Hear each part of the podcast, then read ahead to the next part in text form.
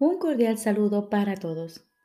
Hoy continuamos leyendo el texto del libro Un curso de milagros. Capítulo 21. Razón y percepción. Tercera parte. Fe, creencia y visión. Jesús nos dice, todas las relaciones especiales tienen como meta el pecado pues son tratos que se hacen con la realidad a la que la aparente unión se adapta. No te olvides de eso. Hacer tratos es fijar límites y no podrás sino odiar a cualquier hermano con el que tengas una relación parcial. Quizá trates de respetar el trato en nombre de lo que es, entre comillas, justo, exigiendo a veces ser tú el que pague aunque lo más frecuente es que se lo exijas al otro. Al hacer lo que es, entre comillas, justo, pues tratas de mitigar la culpabilidad que emana del propósito que aceptaste para la relación. Y por eso el Espíritu Santo tiene que cambiar su propósito para que sea de utilidad para Él e inofensiva para ti. Si aceptas este cambio, habrás aceptado la idea de hacerle sitio a la verdad. La fuente del pecado habrá desaparecido. Tal vez te imagines que todavía experimentas sus efectos, pero el pecado ha dejado de ser tu propósito y ya no lo quieres más. Nadie permite que su propósito sea reemplazado mientras todavía lo siga deseando, pues nada se quiere y se protege más que un objetivo que la mente haya aceptado. Lo perseguirá, sombría o felizmente, pero siempre con fe y con la perseverancia que la fe inevitablemente trae consigo. El poder de la fe jamás se puede reconocer si se deposita en el pecado, pero siempre se reconoce si se deposita en el amor. Repito, el poder de la fe jamás se puede reconocer si se deposita en el pecado, pero siempre se reconoce si se deposita en el amor. ¿Por qué te resulta tan extraño que la fe pueda mover montañas? En realidad, esa es una hazaña insignificante para semejante poder, pues la fe puede mantener al Hijo de Dios encadenado mientras él crea que lo está. Mas cuando se libere de las cadenas, será simplemente porque habrá dejado de creer en ellas, al retirar su fe de la idea de que lo podían aprisionar y depositarla en cambio en su libertad.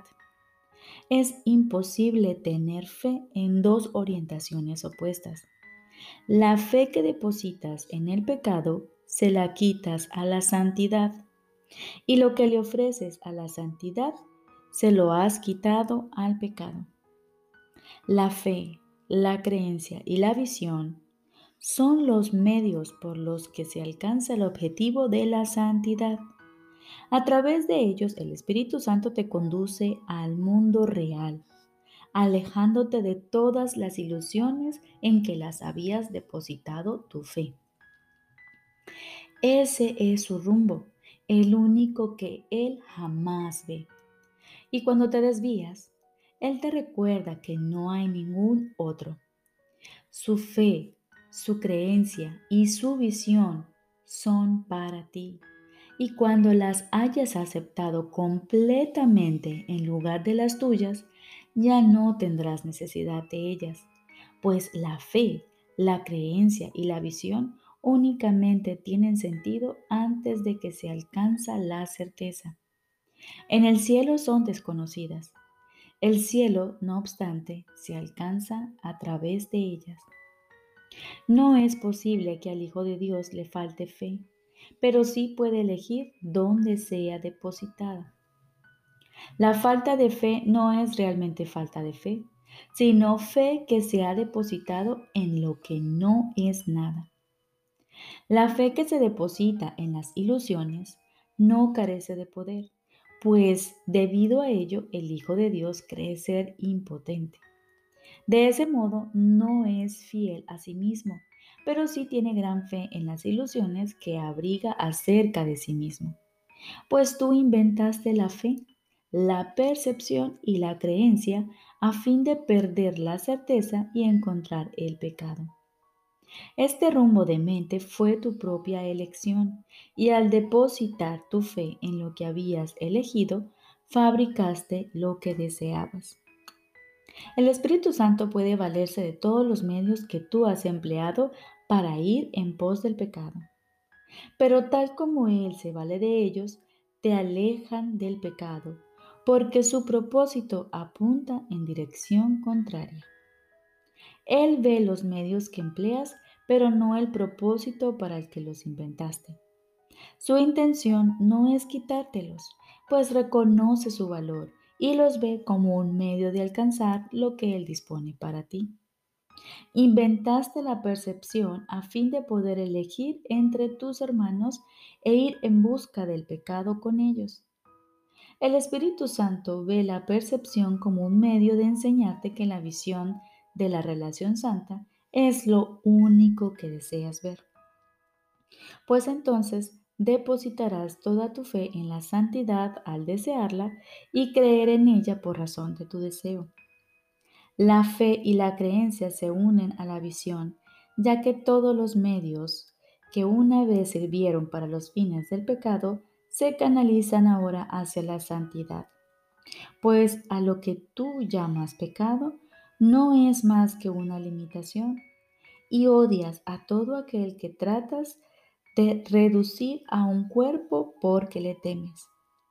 Al negarte a perdonarlo, lo condenas al cuerpo porque tienes en gran estima los medios del pecado. Y así depositas toda tu fe y creencia en el cuerpo.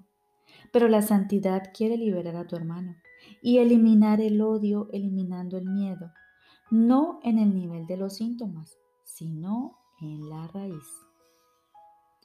Aquellos que quieren liberar a sus hermanos del cuerpo no tienen miedo, pues han renunciado a los medios del pecado al elegir que se eliminen todas sus limitaciones, puesto que, puesto que desean ver a sus hermanos bajo el manto de la santidad. El poder de su creencia y de su fe va más allá del cuerpo facilitando la visión, no obstruyéndola. Pero antes de eso decidieron reconocer lo mucho que su fe había limitado su entendimiento del mundo y desearon depositarla en otro lugar en caso de que se les ofreciese otro punto de vista. Los milagros que siguen a esta decisión nacen también de la fe, pues a todos aquellos que eligen apartar su mirada del pecado, se les concede la visión y se les conduce a la santidad. Aquellos que creen en el pecado deben pensar que el Espíritu Santo exige sacrificios, pues creen que esa es la manera de alcanzar su objetivo. Hermano, el Espíritu Santo sabe que el sacrificio no aporta nada él no hace tratos. Y si intentas imponerle límites, lo odiarás porque tendrás miedo de él. El regalo que Él te ha hecho es mucho más valioso que cualquier otra cosa a este lado del cielo. El momento en que esto se ha de reconocer está al llegar.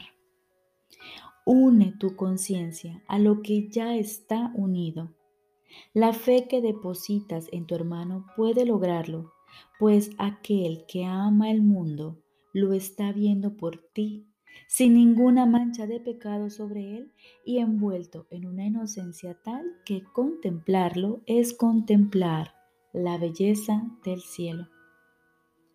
Tu fe en el sacrificio ha hecho que éste tenga gran poder ante tus ojos, salvo que no te das cuenta de que no puedes ver debido a él pues solo se le puede exigir sacrificio al cuerpo y solo otro cuerpo podría exigirlo. La mente de por sí no podría ni exigirlo ni recibirlo. El cuerpo tampoco. La intención está en la mente, que trata de valerse del cuerpo para poner en práctica los medios del pecado en los que ella cree. Y así los que valoran el pecado no pueden sino creer que la mente y el cuerpo están unidos. Y de este modo el sacrificio es invariablemente un medio para imponer límites y por consiguiente para odiar. ¿Crees acaso que al Espíritu Santo le preocupa eso? Él no te da aquello de lo que, de acuerdo con su propósito, te quiere apartar. Tú crees que Él te quiere privar de algo por tu propio bien, pero los términos bien entre comillas y privación son opuestos y no pueden reconciliarse de ninguna forma que tenga significado. Es como decir que la luna y el sol son una misma cosa porque vienen de noche y de día respectivamente y que por lo tanto no pueden sino formar una unidad. Mas ver uno de ellos significa que el otro ya no se puede ver. Tampoco es posible que lo que irradia luz sea lo mismo que lo que depende de la oscuridad para poder ser visto. Ninguno de ellos exige el sacrificio del otro. Cada uno de ellos, no obstante, depende de la ausencia del otro. El cuerpo se concibió para que sirviese de sacrificio al pecado, y así es como aún se le considera en las tinieblas. A la luz de la visión, no obstante, se le considera de manera muy distinta. Puedes confiar en que servirá fielmente al propósito del Espíritu Santo y puedes conferirle poder para que se vuelva un instrumento de ayuda a fin de que los ciegos puedan ver. Mas cuando ellos vean, mirarán más allá de él, al igual que tú. A la fe y a la creencia que depositaste en el cuerpo les corresponde estar más allá de él. Transferiste tu percepción, tu creencia y tu fe de la mente al cuerpo deja que éstas les sean devueltas ahora a aquello que las produjo y que todavía puede valerse de ellas para salvarse de lo que inventó. Repito, deja que éstas les sean devueltas ahora a aquello que las produjo y que todavía puede valerse de ellas para salvarse de lo que invento.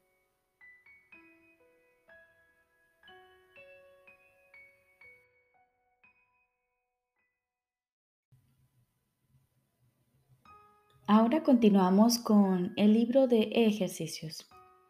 Lección número 169. Por la gracia vivo.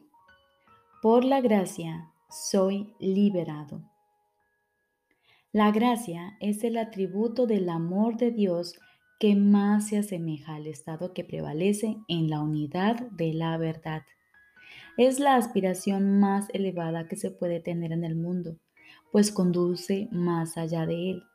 Se encuentra más allá del aprendizaje, aunque es su objetivo, pues la gracia no puede arribar hasta que la mente no se haya preparado a sí misma para aceptarla de verdad. La gracia se vuelve inevitable para aquellos que han preparado un altar donde ésta pueda ser dulcemente depositada y gustosamente recibida. Un altar inmaculado y santo para este don. La gracia es la aceptación del amor de Dios en un mundo de aparente odio y miedo. Solo mediante la gracia pueden desaparecer el odio y el miedo, pues la gracia da lugar a un estado tan opuesto a todo lo que el mundo ofrece, que aquellos cuyas mentes están iluminadas por el don de la gracia no pueden creer que el mundo del miedo sea real. La gracia no es algo que se aprende. El último paso tiene que ir más allá de todo aprendizaje. La gracia no es la meta que este curso aspira a alcanzar. No obstante, nos preparamos para ella en el sentido de que una mente receptiva puede oír la llamada a despertar. Dicha mente no se ha cerrado completamente a la voz de Dios. Se ha dado cuenta de que hay cosas que no sabe y que por lo tanto está lista para aceptar un estado completamente diferente de la experiencia con la que se siente a gusto por resultarle familiar. Tal vez parezca que estamos contradiciendo nuestra afirmación de que el momento en que la revelación de que el Padre y el Hijo son uno ya se ha fijado. Pero hemos dicho también que la mente es la que determina cuándo ha de ocurrir ese momento y que ya lo ha hecho. Te exhortamos, no obstante, a que des testimonio de la palabra de Dios para hacer que la experiencia de la verdad llegue más pronto y para acelerar su advenimiento a toda mente que reconozca los efectos de la verdad en ti. La unidad es simplemente la idea de que Dios es y en su ser Él abarca todas las cosas. Ninguna mente contiene nada que no sea Él. Decimos, Dios es, y luego guardamos silencio, pues en ese reconocimiento las palabras carecen de sentido. No hay labios que las puedan pronunciar ni ninguna parte de la mente es lo, suficientemente diferente del resto como para poder sentir que ahora es consciente de algo que no sea ella misma. Se ha unido a su fuente y al igual que ella, simplemente es. No podemos hablar, escribir ni pensar en esto en absoluto pues aflorará en toda mente cuando el reconocimiento de que su voluntad es la de Dios se haya dado y recibido por completo. Ello hace que la mente retorne al eterno presente donde el pasado y el futuro son inconcebibles. El eterno presente yace más allá de la salvación, más allá de todo pensamiento de tiempo, de percepción y de la santa faz de Cristo. El Hijo de Dios simplemente ha desaparecido en su Padre, tal como su Padre ha desaparecido en Él. El mundo jamás ha tenido lugar. La eternidad permanece como un estado constante, pero está más allá de la experiencia que estamos tratando de acelerar. No obstante, cuando se enseña y se aprende lo que es el perdón, ello trae consigo experiencias que dan testimonio de que el momento en que la mente misma decidió abandonarlo, todo, excepto esto, está por llegar. Repito, no obstante, cuando se enseña y se aprende lo que es el perdón, Ello trae consigo experiencias que dan testimonio de que el momento en que la mente misma decidió abandonarlo todo excepto esto, está por llegar. No es que realmente lo podamos acelerar, toda vez que lo que vas a ofrecer es algo que simplemente se había ocultado de aquel que enseña el significado del perdón. Todo aprendizaje ya se encontraba en su mente, consumado y completo. Él reconoció todo lo que el tiempo encierra y se lo dio a todas las mentes para que cada una de ellas pudiera determinar, desde una perspectiva en la que el tiempo ha terminado, cuándo ha de ser liberada para la revelación y la eternidad. Hemos repetido en varias ocasiones que no hace sino emprender una jornada que ya concluyó, pues la unidad no puede sino encontrarse aquí sea cual sea el momento que la mente haya fijado para la revelación, ello es completamente irrelevante para lo que no puede sino ser un estado constante, eternamente como siempre ha sido y como ha de seguir siendo eternamente. Nosotros simplemente asumimos el papel que se nos asignó hace mucho y que aquel que escribió el guion de la salvación en el nombre de su Creador y en el nombre de, del Hijo de su Creador, reconoció como perfectamente realizado. No hay necesidad de clarificar más lo que nadie en el mundo puede entender. Cuando la revelación de tu unidad tenga lugar, lo sabrás y lo comprenderás plenamente. Pero por ahora es mucho lo que aún nos queda por hacer, pues aquellos que se encuentran en el tiempo pueden hablar de cosas que están más allá de él y escuchar palabras que explican que lo que ha de venir ha pasado ya. Mas, ¿qué significado pueden tener dichas palabras para los que todavía se rigen por el reloj y se levantan, trabajan y se van a dormir de acuerdo con él? Baste, pues, con decir que para desempeñar tu papel es mucho lo que aún te queda por hacer. El final seguirá siendo nebuloso hasta que hayas desempeñado por completo tu papel. Pero eso no importa, pues tu papel sigue siendo el pilar sobre lo que todo lo demás descansa. Conforme asumas el papel que se te encomendó, la salvación se acercará un poco más y más a cada corazón incierto cuyo latir no esté aún en sintonía con Dios. El perdón es el eje central de la salvación, pues hace que todos sus aspectos tengan una relación significativa entre sí. Dirige su trayectoria y asegura su resultado. Y ahora pedimos que se nos conceda la gracia, el último regalo que la salvación puede otorgar. La experiencia que la gracia proporciona es temporal, pues la gracia es un preludio del cielo, pero solo reemplaza a la idea de tiempo por un breve lapso.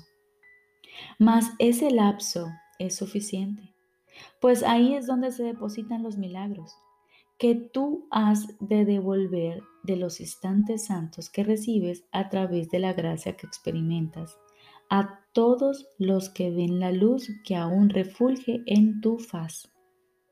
¿Qué es la faz de Cristo sino la de aquel que se adentró por un momento en la intemporalidad y al volver trajo consigo para bendecir al mundo un claro reflejo de la unidad que experimentó allí? ¿Cómo podrías llegar a alcanzarla para siempre mientras una parte de ti se encuentre afuera, ignorante y dormida, necesitada de que tú des testimonio de la verdad? Siéntete agradecido de poder regresar de la misma manera en que te alegró ir por un instante y acepta los dones que la gracia te otorgó. Es a ti mismo a quien se los traes y la revelación no está muy lejos. Su llegada es indudable. Pedimos que se nos conceda la gracia y la experiencia que procede de ella. Damos la bienvenida a la liberación que les ofrece a todos. No estamos pidiendo lo que no se puede pedir. No tenemos nuestras miras puestas en aquellos que están más allá de lo que la gracia puede conceder pues eso lo podemos dar con la gracia que se nos ha concedido. Nuestro objetivo de aprendizaje de hoy no excede lo que expresa esta plegaria. Mas, ¿qué puede haber en el mundo que sobrepase lo que en este día le pedimos a aquel que nos concede la gracia que pedimos, tal como se la concedió a él? Por la gracia vivo por la gracia soy liberado. Por la gracia doy. Por la gracia he de liberar. Recordemos, lección número 169. Por la gracia vivo. Por la gracia soy liberado. Hoy aquietamos nuestra mente y permitimos durante el día conectarnos con la voz de Dios. Dejemos que Él nos hable. Escuchemos su voz en medio de todo el ruido del día. Démonos unos minutos al levantarnos y otros al acostarnos. Y en la quietud nos damos la oportunidad hoy de sentir la presencia de nuestro Padre, pues Él es uno con nosotros y nosotros uno con Él. Hoy nos damos la oportunidad de prepararnos para recibir su gracia y agradecer por sus dones, por ese regalo que nos da, por ese regalo que nos pertenece y que hoy estamos recordando que nos pertenece. Recuerda durante el día esta pequeña oración. Por la gracia vivo, por la gracia soy liberado, por la gracia doy, por la gracia he de liberar. Te deseo un feliz día.